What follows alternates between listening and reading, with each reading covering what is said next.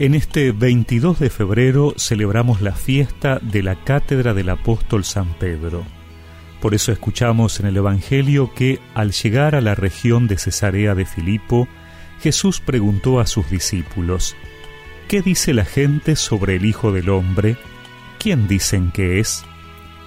Ellos le respondieron, unos dicen que es Juan el Bautista, otros Elías, y otros Jeremías o alguno de los profetas. ¿Y ustedes? les preguntó, ¿quién dicen que soy? Tomando la palabra, Simón Pedro respondió, Tú eres el Mesías, el Hijo de Dios vivo. Y Jesús le dijo, Feliz de ti, Simón, hijo de Jonás, porque esto no te lo ha revelado ni la carne ni la sangre, sino mi Padre que está en el cielo. Y yo te digo, tú eres Pedro, y sobre esta piedra edificaré mi iglesia, y el poder de la muerte no prevalecerá contra ella.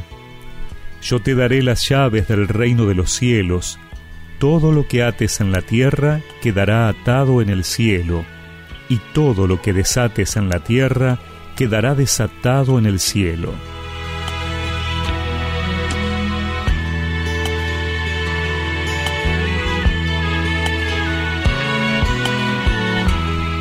En esta fiesta de la Cátedra de San Pedro, el Papa Benedicto XVI decía en una audiencia general que se trata de una tradición muy antigua, testimoniada en Roma desde finales del siglo IV, con la que se da gracias a Dios por la misión confiada al apóstol Pedro y a sus sucesores.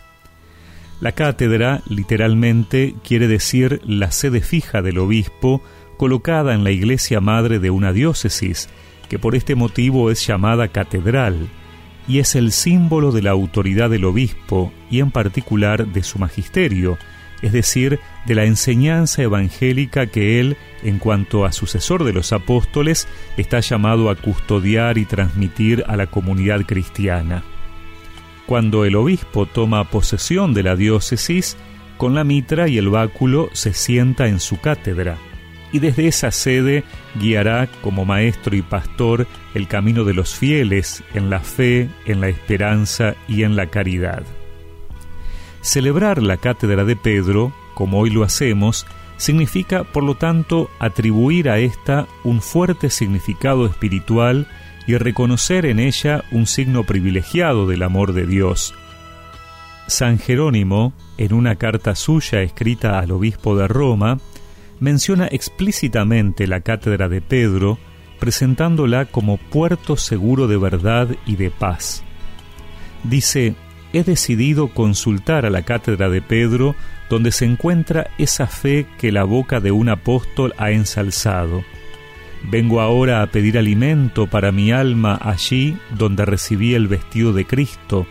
No sigo otro primado sino el de Cristo, por esto me pongo en comunión con tu beatitud, es decir, con la cátedra de Pedro.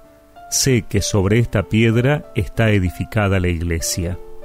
Recemos hoy por quien ocupa la cátedra de Pedro, su sucesor, el Papa Francisco, para que el Señor lo siga asistiendo con el Espíritu para guiarnos y conducirnos en la fe, la esperanza y la caridad.